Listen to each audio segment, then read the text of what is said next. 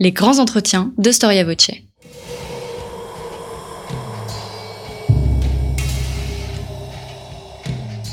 Une émission de la rédaction de Storia Voce.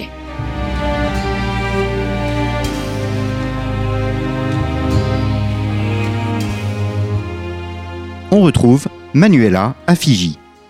Bonjour chers auditeurs, merci de votre écoute fidèle et de votre soutien. Bienvenue dans le deuxième épisode de notre série de grands entretiens consacrés au clan des Médicis, famille de banquiers florentins propulsés au sommet du pouvoir politique et religieux dans cette Italie renaissante des 15e et 16e siècles. Alors notre premier épisode, rappelez-vous, était centré sur la figure clé de Laurent le Magnifique, sur ses 20 années de règne à Florence, ce qui correspond, on peut peut-être le dire, à la période la plus glorieuse de l'histoire de la cité toscane. Eh bien aujourd'hui, place aux héritiers de Laurent, ses fils, ses neveux, Pierre, Julien, Jean, Laurent, Jules, qui chercheront tant bien que mal à maintenir la domination médicéenne sur Florence tout en la portant aussi à Rome et au Vatican alors que les guerres d'Italie déchirent et ruinent la péninsule. Et c'est avec plaisir que je retrouve Marcello Simonetta ici à Florence. Bonjour. Bonjour. Merci de revenir au micro de Storia Voce. Vous êtes historien de la Renaissance, spécialiste de Machiavel et des Médicis. Eh bien, nous allons balayer aujourd'hui 35 ans d'histoire italienne à travers les heures et les malheurs des Médicis. Alors, la mort de Laurent à 43 ans, c'est en 1492, marque indéniablement la fin d'une époque, d'une phase pour les Médicis. À qui laisse-t-il les rênes de sa maison et de Florence Et surtout, dans quel contexte Alors, Laurent euh, avait trois fils. Euh, les premiers s'appelaient Piero, et, c'est lui, euh, en théorie, celui qui devrait apporter la, la famille à, à, des grandes fortunes. On va voir qu'en fait, euh, les, les, surnoms de Piero et les malchancés, et donc il va pas nécessairement être les bons. Euh, le deuxième fils s'appelle Jean euh, et il a été euh, fait cardinal à l'âge incroyable de 13 ans. Euh, c'était un sorte de deal secret entre Laurent euh, et les papes Innocent VIII. Euh, Laurent, on l'a vu la dernière fois, il a eu ses problèmes avec euh, l'Église, en particulier avec le pape Sixte IV. Il a compris que pour pousser la gloire de sa famille, il faut trouver une manière de mettre les pieds dans l'Église au lieu de la combattre. Et, donc, euh, il a donné une euh, très riche dot à sa fille pour épouser un des fils de, de ces, papes Innocent VIII. En échange, il a eu euh, la permission de, faire son fils, deuxième fils cardinal à un âge franchement un peu gênante. Et le troisième fils s'appelle Julien. Et, il est un peu le poète euh, tombeur de femmes de la famille, le plus sympa, je dois dire. Et c'est sur ces trois fils qu'il va parier, euh, les futurs de, la dynastie. Et quel est le contexte euh, après la mort de Laurent? Alors, la ville de Florence est jusqu'à ce moment-là sous le contrôle euh, des Médicis. On l'a vu, euh, c'est une sorte de lobby, on l'appelait. Euh, les Médicis n'ont pas des, euh, des charges officielles, mais en même temps, euh, ils contrôlent les élections et, et l'argent et, et, et la, la, la, ville est une république qui est sur le nom de, de, ça. Et donc Piero il se retrouve à, à faire euh, des choses qui sont euh, dans la même, euh, disons, tradition, sauf qu'il n'est pas aussi, euh, disons, vertueux dans le sens de, de, Machiavel que son père. Et aussi, il y a des problèmes à l'extérieur parce que l'alliance la, traditionnelle avec Milan euh, bascule un peu. Et aussi en, Europe, les choses changent très vite. Et surtout, euh, il y a une menace qui vient du nord. Alors justement, on va en parler de cette menace. Euh, Nous sommes en l'an 1494. C'est un peu l'année qui marque un drame national pour la péninsule, puisqu'il y a une invasion française, donc menée par le roi Charles VIII, qui veut faire valoir euh, les droits de sa famille sur le royaume de Naples. C'est donc le début de ce qu'on appelle les guerres d'Italie. Euh, quelle attitude les Médicis vont-ils adopter face à l'envahisseur français?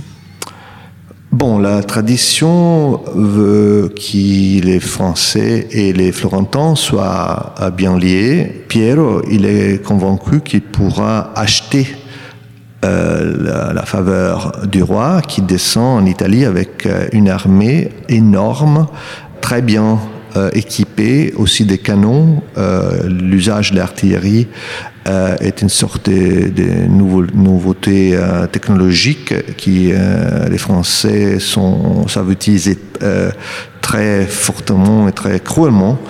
Et, donc, ce qu'il fait, il va rencontrer les rois sur, sur la rue, nord de Florence, et il lui donne les clés des forteresses qui auraient, auraient pu, en théorie, arrêter la descente de la même armée, mais sans euh, demander la permission de la ville. Donc, euh, effectivement, il abuse de son pouvoir, euh, officiel ou, non, et donc cette situation va créer une vraie révolution à Florence. donc les Français, ils vont arriver, mais au moment où les rois arrivent dans la ville, pacifiquement, les Médicis ont déjà été euh, expulsés. Hmm. Alors, une petite digression. Vous parliez tout à l'heure de l'alliance entre euh, Milan et Florence qui vacille. Euh, on peut dire qu'avec guerres d'Italie, cette invasion de Charles VIII, elle se brise complètement. Est-ce qu'on peut dire que cette alliance entre les Sforza de Milan et les Médicis de Florence, qui était très forte, très solide sous Cosme et, sous Laurent, était en quelque sorte l'assurance d'une certaine stabilité de la péninsule? Oui, et, euh, et, la défaillance de cette euh, alliance est vraiment la fin d'une époque. C'est les ducs des Milan, euh, Ludovic le Mort, qui avait effectivement aussi pris le pouvoir dans une manière pas trop légitime en empoisonnant Jean Galéa, les, fils du, duc, son frère, euh, et aussi en éliminant euh, son chancelier Chico Simonetta, euh, dont mon, mon ancêtre dont on a parlé la, dernière, fois. Donc j'aime pas trop ces personnages. Euh, Ludovic, qui est effectivement un renard, mm. mais un renard qui ne comprend pas les conséquences de ses actions. Donc c'est lui qui euh, veut détruire les pouvoirs des Napolitains, des Aragones à, à, à Naples.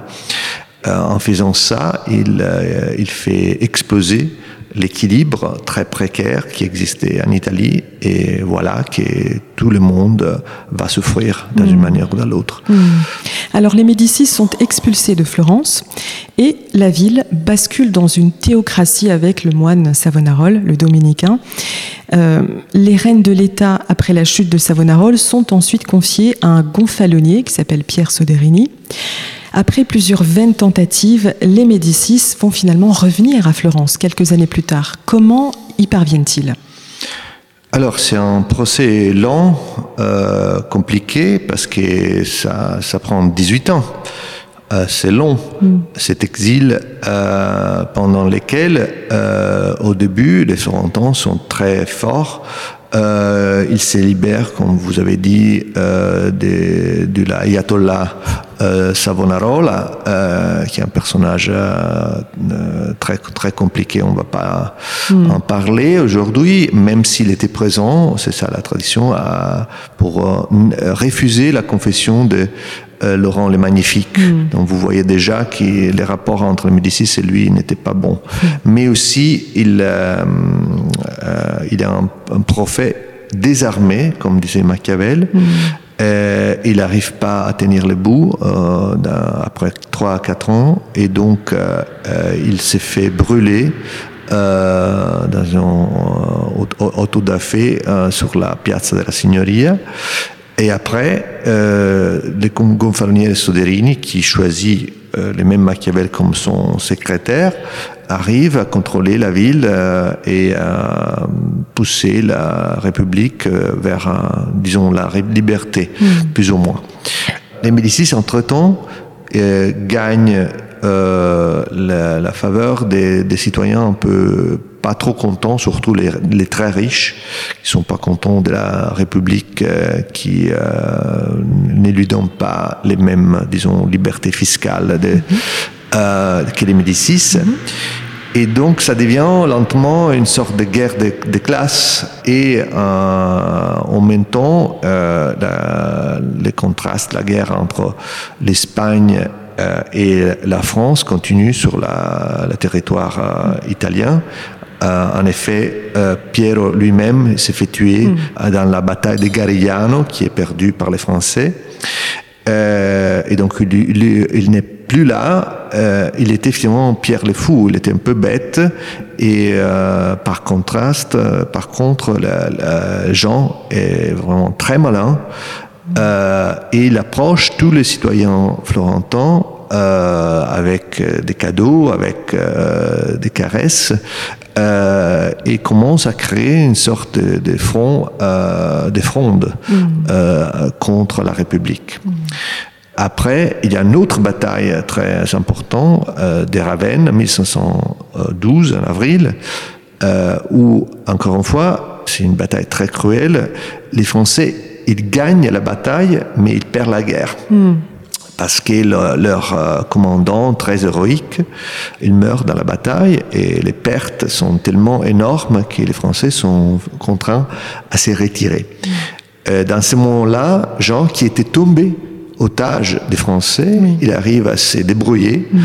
Euh, et les papes, qui s'appellent Jules II, euh, pape guerrier, euh, il donne comme, euh, disons, euh, compensation à, à Jean la possibilité de se mettre aux portes de Florence avec l'armée euh, espagnole.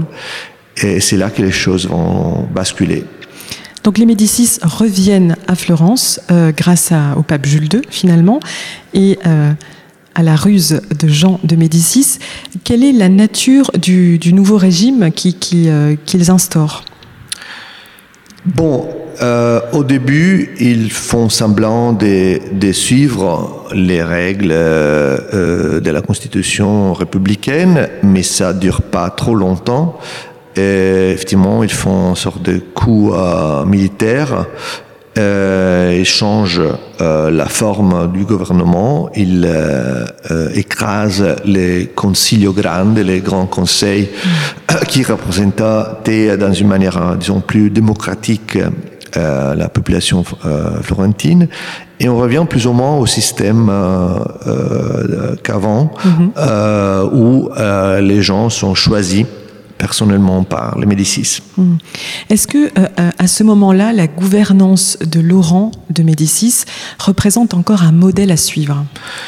Oui, évidemment, les mythes de, de la magnificence de Laurent, de Laurent euh, c'est ça les moments où elle, elle euh, redevient très forte, parce que euh, c'est aussi une époque avant les, les grands bouleversements des guerres, et donc euh, cette euh, mythisation euh, de la paix, de l'équilibre, euh, de la richesse et tout ça euh, est un élément très fort euh, dans, dans cette euh, récréation de la, de la gouvernance des Médicis à Florence. Alors, j'aimerais juste faire une brève parenthèse sur le titre de votre second ouvrage sur les Médicis. Vous l'avez intitulé Des renards et des lions. Euh, pourquoi avoir choisi cette, cette métaphore animalière pour parler de cette famille Euh, Parce que c'est une métaphore euh, utilisée par Machiavel dans son livre Les, Les Princes, qui Machiavel écrit effectivement exactement dans ces moments-là. Euh, euh, Machiavel s'est fait expulser aussi euh, euh, du gouvernement. Parce que lui, il joue un rôle euh, assez important avec euh, le gouvernement précédent. Il était très, très, très loyal à Soderini, même s'il ne l'aimait pas trop. Il est considéré un peu ingénu, un peu naïf, mais il ne croyait pas que les Médicis allaient s'en prendre à lui, parce qu'il avait fait son boulot, effectivement. Mhm. Mais euh, des gens dans les cercles euh, Médicis considéraient Machiavel une sorte de... Euh, quelqu'un dont on pouvait pas se fier. Mhm. Et, et, donc, il se trouve sans euh, emploi. En plus, il y a une petite conjuration euh, organisée au début de, l'année 1913 où probablement il n'avait pas un rôle euh, direct, mais les gens qui l'ont organisé l'ont impliqué. Et alors, il se trouve effectivement torturé euh, et condamné, même s'il n'avoue absolument rien. Et c'est seulement grâce à un événement euh, un peu miraculeux mhm. qu'il sort euh, des prisons. Et c'est là qu'il commence à écrire Les Princes. Mhm. Et euh, dans un des chapitres les plus fameux, il explique aux princes qu'il faut pas être bon tout le temps, on peut pas se permettre ces luxes, et donc il faut utiliser ou la ruse, ruse donc les renards, ou la force, les lions, euh, mais plutôt les deux ensemble, euh, dans une alternance, euh, disons, sage et, et, maligne, évidemment. Et donc, du coup, c'est ce que les Médicis ont fait? Et eh, on va le voir, oui, décidément, oui. la dernière fois, nous avions parlé un peu de, de l'unité de ce clan Médicis. Est-ce que vous nous aviez dit qu'il me semble que ce clan était plutôt soudé? Est-ce que c'est toujours le cas? Est-ce qu'il arrive à maintenir cette unité? Pas de la même manière aussi parce qu'il y a euh, des branches de famille qui sont un peu éparpillées. Les branches cadettes. Euh, alors d'un côté, il y a les branches cadettes qui s'appellent les, les, branches populaires. Mhm. Euh, et ces gens-là ont eu un rôle dans la République et évidemment ils ne sont pas euh, à l'aise dans la nouvelle gouvernance. Mais, mais surtout, euh, il y a d'un côté les fils de Piero qui s'appellent euh, Laurent comme son euh, grand-père. Il n'est pas du tout magnifique, même si Machiavel va lui dédier son prince. Mhm. Euh, et surtout, euh, il est poussé très fortement par sa mère. Alfonsina. Alfonsina Orsini, qui est un personnage d'une force, d'une énergie euh, incroyable. Euh, c'est aussi grâce à elle euh, que quand les Médicis sont revenus à Florence, il y avait déjà les terrains prêts pour, pour les accueillir, surtout du côté des, des familles, les optimates, les, les mhm. plus riches. Et de l'autre côté, on a euh, Julien, qui est le, troisième fils de Laurent, qui est aussi ambitieux, mais euh, il a des problèmes de santé très graves. Euh, donc les papes, son frère, essaient de lui faire épouser une princesse de Savoie. Et il les donne aussi les titres des commandants de, de l'armée de l'Église au moment où il y a une autre menace de descente euh, des Français en Italie. Mm.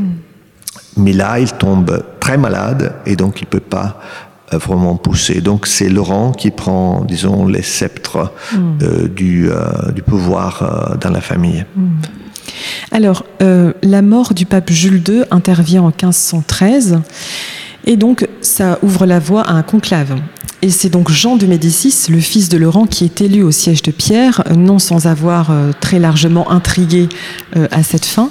Comment les Florentins accueillent-ils cette élection? Bon, ils font la grande fête. C'est les premiers Florentins de l'histoire qui s'est fait élire pape. Aussi, les, euh, probablement les papes plus jeunes de l'histoire. Jusqu'à ce moment. c'est ça? Voilà. Et euh, il a fait semblant d'être très malade, mais il n'était pas du tout. Et, euh, euh, et, donc, euh, avec le nom de Léon X, voilà, Léon aussi, il, est un pape qui a des grandes promesses. il, est, il est jeune, il est bien cultivé et il a la réputation d'être très bon et gentil, mais on va voir que c'est pas nécessairement la vérité. Et, euh, et, il doit choisir de quel côté euh, euh mettre ses pions. Mm. Et, et c'est là qu'il aussi en France, se passe quelque chose de nouveau. les rois, Louis XII, qui avait euh, conquéri et après perdu euh, Milan, meurt en 1115 et il s'est fait remplacer par un jeune et, euh, personnage qui s'appelle François Ier.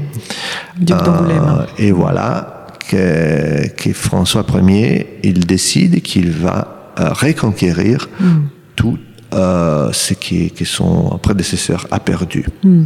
Alors, euh, l'accession au cardinalat puis euh, au siège apostolique, c'est un peu l'objectif caressé par toutes les grandes familles patriciennes d'Italie, des familles de la noblesse, mais ce n'est pas le cas des Médicis. Les Médicis ne sont pas de l'aristocratie. Alors, à cette aune, quelle valeur symbolique cette élection de Jean de Médicis au trône de Pierre va revêtir pour cette dynastie? Ah, ben, c'est un, rôle énorme pour le futur de la famille, évidemment. C'était l'investissement euh, euh, des Laurent qui avait tout vu à l'avance. Il ne pouvait pas pré- prévoir que son fils de- allait devenir euh, pape à ce, jeune âge, mais euh, voilà, c'est grâce à lui, effectivement. Euh, et dans ce moment, les, Médicis vont rentrer dans cette catégorie des, nobles, euh, et euh, même si le sang n'est pas noble du tout. Euh, être élu au siège de Pierre, évidemment, implique des, avantages économiques et financiers considérables. Qu'en est-il du prestige moral et spirituel de cette fonction? Est-ce que c'est important pour Jean de Médicis? Franchement, je crois pas trop. Euh, j'ai raison de les croire parce que j'ai étudié un peu euh, tout son pontif- pontificat.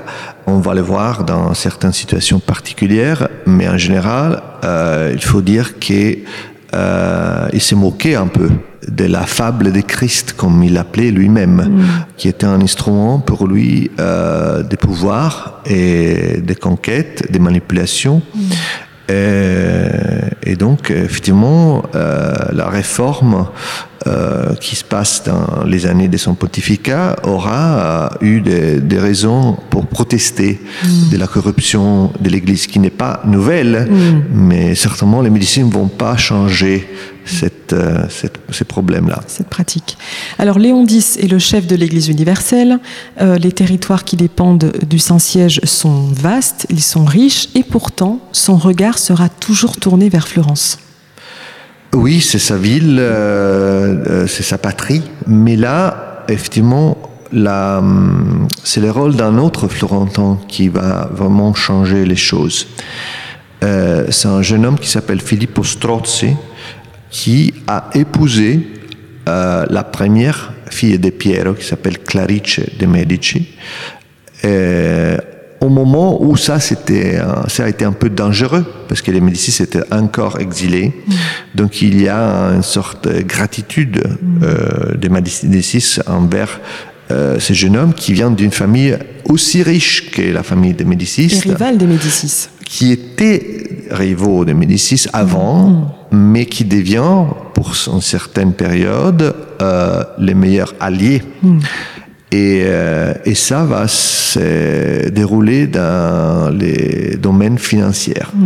Parce que euh, notre Filippo, euh, en 1515, devient au même temps euh, les euh, dépositarios, les trésoriers de la euh, de l'Église et aussi euh, de, la, de la ville de Florence. Et je vous l'anticipe, mais maintenant, ce qui se passe effectivement, c'est que ces banquiers très malins, euh, amis de Machiavel, euh, et euh, peut-être aussi quelqu'un qui a payé Machiavel pour écrire Les Princes, ça c'est une hypothèse que j'ai développée. Bon, celui-là, il, il vole effectivement des sommes énormes d'argent à la ville de Florence et il les met dans les caisses euh, du pape. Euh, on va découvrir ça euh, après et il, euh, il va faire des, des petits euh, changements dans les, les livres des comptes mais c'est grâce à cette, ces financements, disons, occultes, noirs, mm. que les, les, papes peuvent avoir une, une vie plutôt luxueuse et amusante. Alors justement, euh, c'est un train de vie euh, très fastueux, très, euh, très dispendieux que celui du pape Léon X, et cela évidemment très connu. et cela ne sera pas sans conséquence, nous verrons. Est-ce que la ville de Rome profite des prodigalités de Léon X? euh, dans les moments, oui, certainement, surtout les cardinaux, leurs amis. Euh, mais il faut dire que euh, du point de vue de, de l'art, euh, le rôle des Médicis a été un peu survalué. Ah. C'est ça ma, mon opinion. Et il y a beaucoup de banquets, il y a beaucoup de, de spectacles. Euh, dans l'éphémère, disons, il y a des choses euh, spectaculaires. Mais euh, sur le côté de l'architecture, même de la peinture, évidemment, la, les projets, par exemple, des stances et des, chambres de Raphaël, des chambres de Raphaël, c'est un projet de Jules II. Mm qui euh, s'aboutit sous euh, euh, la direction de, euh, de Léon X, mais c'est pas son, son, son initiative. Euh, et les mêmes, on peut dire aussi pour la chapelle Sixtine, c'est Michel-Ange qui va décorer les plafonds de, de, la chapelle sous Jules II. Donc, on associe normalement ces grandes œuvres aux Médicis, mais on oublie en effet, c'était pas eux qui avaient commencé et euh, souvent c'était pas eux qui ont fini mmh. cette œuvre. Euh, donc euh, aussi à Florence, ils font des choses euh, surtout dans, dans la, on va voir dans l'église de Saint Lorenzo qui est pratiquement une église des familles mm-hmm. et autre chose. Mais c'est surtout pour la gloire de la famille elle-même plutôt mm. que euh, pour les, les deux villes mm. euh, dans lesquelles ils ont pratiquement un pouvoir absolu.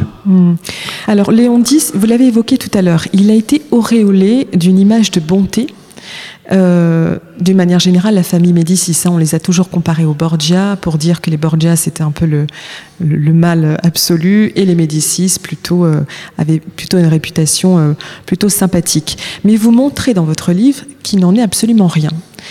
Léon X, c'est le portrait d'un pape rusé, féroce, plutôt manipulateur que vous brossez dans votre, dans votre livre. Oui, surtout hypocrite c'est ça la chose qui les, les, les Borgia ils sont pas trop gentils évidemment. Euh, mais ils ne cachaient pas leur euh, côté. Et Léon euh, par contre il arrive à la cacher même dans des situations extrêmes. Un exemple dont je parle au milieu de mon livre Les Renards et les Lions, c'est la conjuration euh, soi-disant des cardinaux en 1717. Mm -hmm. euh, la version officielle de l'histoire euh, est qu'un groupe de, de, cardinaux plutôt euh, puissants et riches ont essayé d'empoisonner les papes. Et moi, en faisant un peu de, disons, de detective work, j'ai, je crois, euh, démontré que c'est, euh, c'est pas du tout l'histoire. Euh, c'est le pape qui veut se euh, libérer de ces cardinaux. Mm.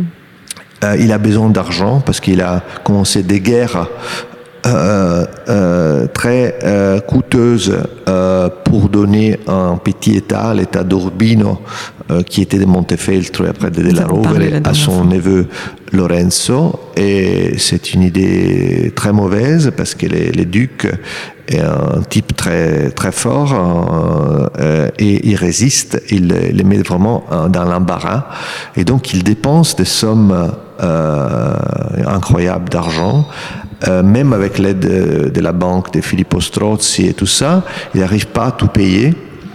Euh, et donc, il arrive à séquestrer euh, tous les biens euh, euh, de ces cardinaux avec les prétextes qu'ils ont été dans, cette euh, conjuration. Donc je, montre toute l'histoire dans grand détail.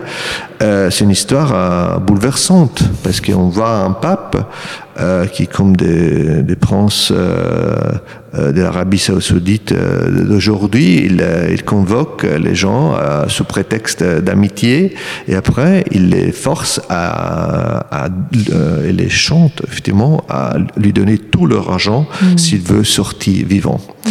Et tout ça se passe en 1717 quand Luther euh, mettait ses thèses à Wittenberg. Mm. Et, mais si seulement il, a, il avait su euh, les choses qui s'est passées vraiment à, à Rome, euh, l'indulgence, les indulgences dont il s'est fâché tellement, mmh. ils étaient qu'une euh, très très petite question pour euh, vraiment euh, à, à, côté de, de, de ces piratages euh, féroces qui faisaient euh, euh, les mêmes papes contre ces cardinaux. Mmh. Donc d'un côté, il détruit tous les cardinaux qui les gênaient pour une raison ou l'autre, et de l'autre côté, il fait une création, il, il, il, il élit 31 cardinaux. Euh, donc il triplique mmh. les nombres euh, des cardinaux dans les collèges, euh, évidemment avec des gens qui sont plus ou moins euh, favorables au Médicis, mm. et surtout il fait payer des sommes énormes pour, pour obtenir leur élection. Euh, et donc, euh, il fait vraiment des opérations euh, très très euh, sans, sans sans scrupules. Mmh. Et voilà, et, oui, il est, il est Rénin plutôt que Lyon, euh, mais euh, la, sa réputation de bonté est vraiment un peu usurpée. Oui. Mmh. Alors très brièvement, vous avez évoqué Luther, qui est quand même un événement majeur. Vous disiez tout à l'heure que Léon X n'avait un peu que faire de, de l'aspect éminemment pourtant spirituel de sa fonction. Est-ce qu'il a pris la mesure de ce qui s'est passé? Avec Luther non, il y a, il y a évidemment des réactions plutôt euh, euh, du, du, côté théologique. Euh, il envoie des gens pas particulièrement doués pour euh, répondre euh, aux, aux, critiques de Luther. mais on ne fait pas grand chose là. Mm.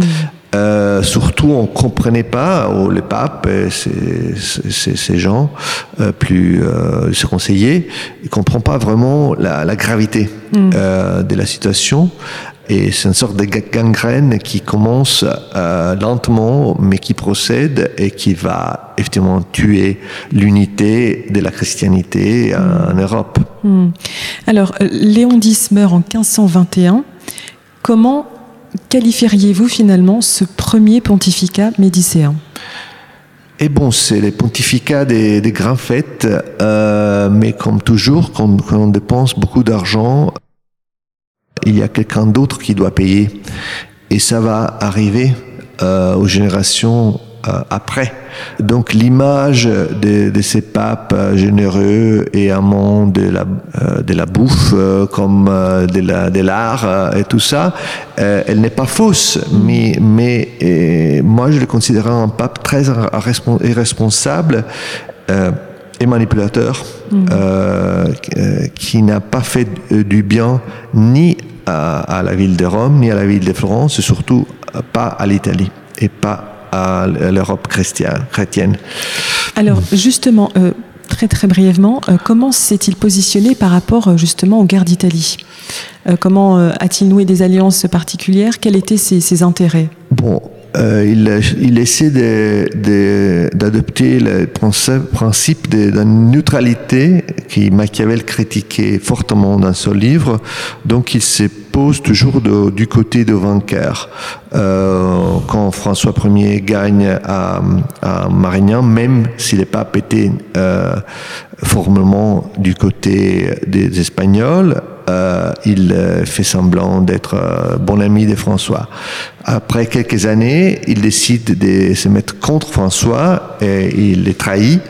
Et, et c'est grâce à Jules de Médicis, le cardinal, son cousin, euh, que les Français sont chassés la deuxième fois euh, des Milan en 1521, juste avant la mort euh, du pape.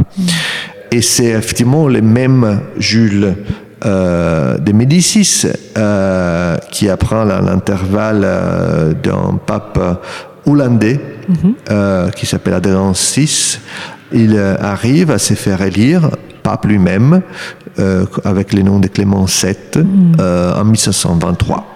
Alors, euh, ce fameux Jules de Médicis, c'est le fils illégitime de Julien, le frère de Laurent le Magnifique, qui a été tué, on se le rappelle, dans le Duomo de, de Florence lors de la conjuration des Pazzi. Il prend le nom de Clément VII, vous l'avez dit. Comment se positionne-t-il par rapport au pontificat de son cousin? Et bon, euh, il comprend très vite qu'il- qu'on ne peut pas dépenser l'argent dans la même manière.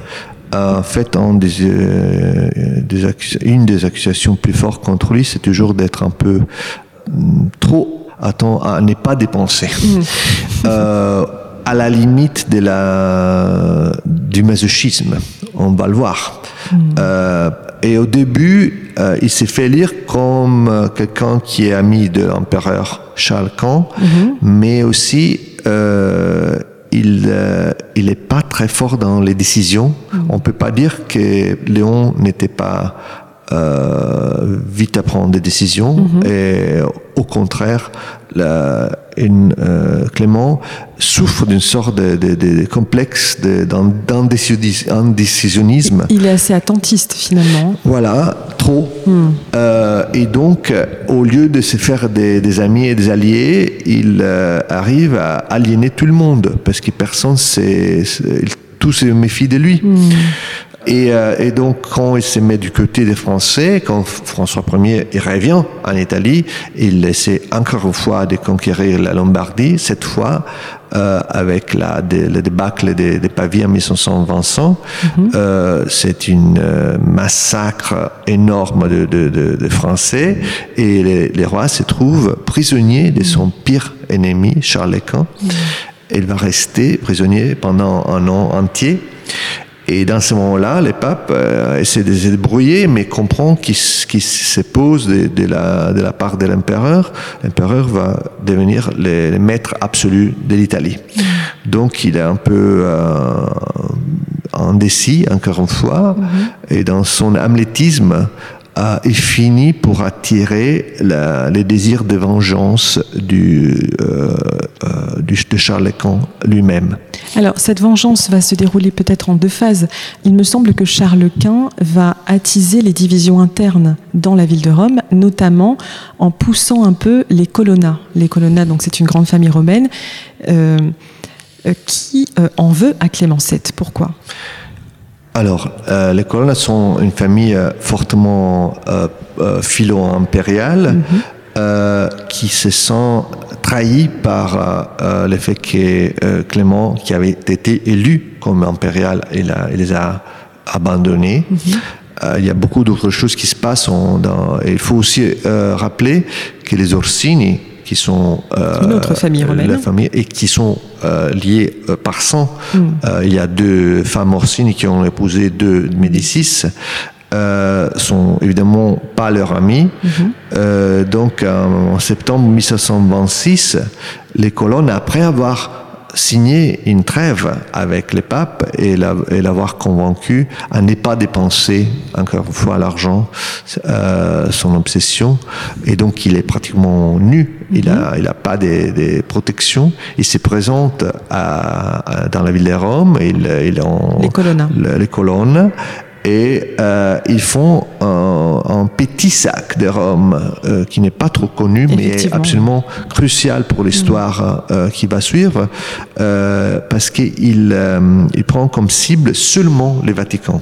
Donc il touche pas la ville, mais dans les Vaticans ils font ils, ils, volent beaucoup des, des choses précieuses, surtout à la l'église Saint-Pierre. Et le Vatican n'est pas défendu, c'est ce que vous nous dites. Le fait que Clément VII n'ait pas voulu dépenser pour payer des mercenaires a pour le défendre. euh, des, des gardes euh, et donc il- le pape il doit s- s'échapper dans les châteaux Saint-Ange sur les petits euh, passetto euh, euh, bâtis par les Borgia. Mhm. Euh, et après, et, là c'est un détail fondamental dans ma version de, de l'histoire, c'est que pour euh, garantir aux colonnes qu'il n'y aura pas de répercussions de leur action très violente, mhm.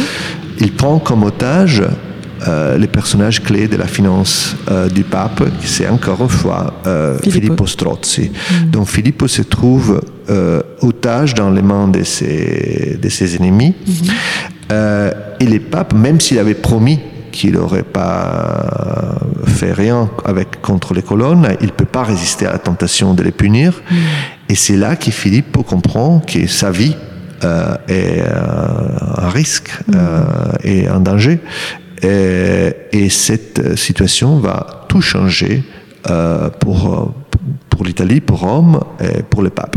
Parce que le pape n'aura plus, d'argent, n'aura plus de, Pas immédiatement, parce qu'évidemment Philippe est euh, encore prisonnier, mais il signe euh, un pacte secret, moi je l'ai retrouvé dans les archives, euh, euh avec les colonnes, et donc euh, il paie même pas euh, l'argent qu'il devait payer, pour se libérer euh, sous une condition qui est au moment où il revient à Florence, il va chasser les Médicis de Florence.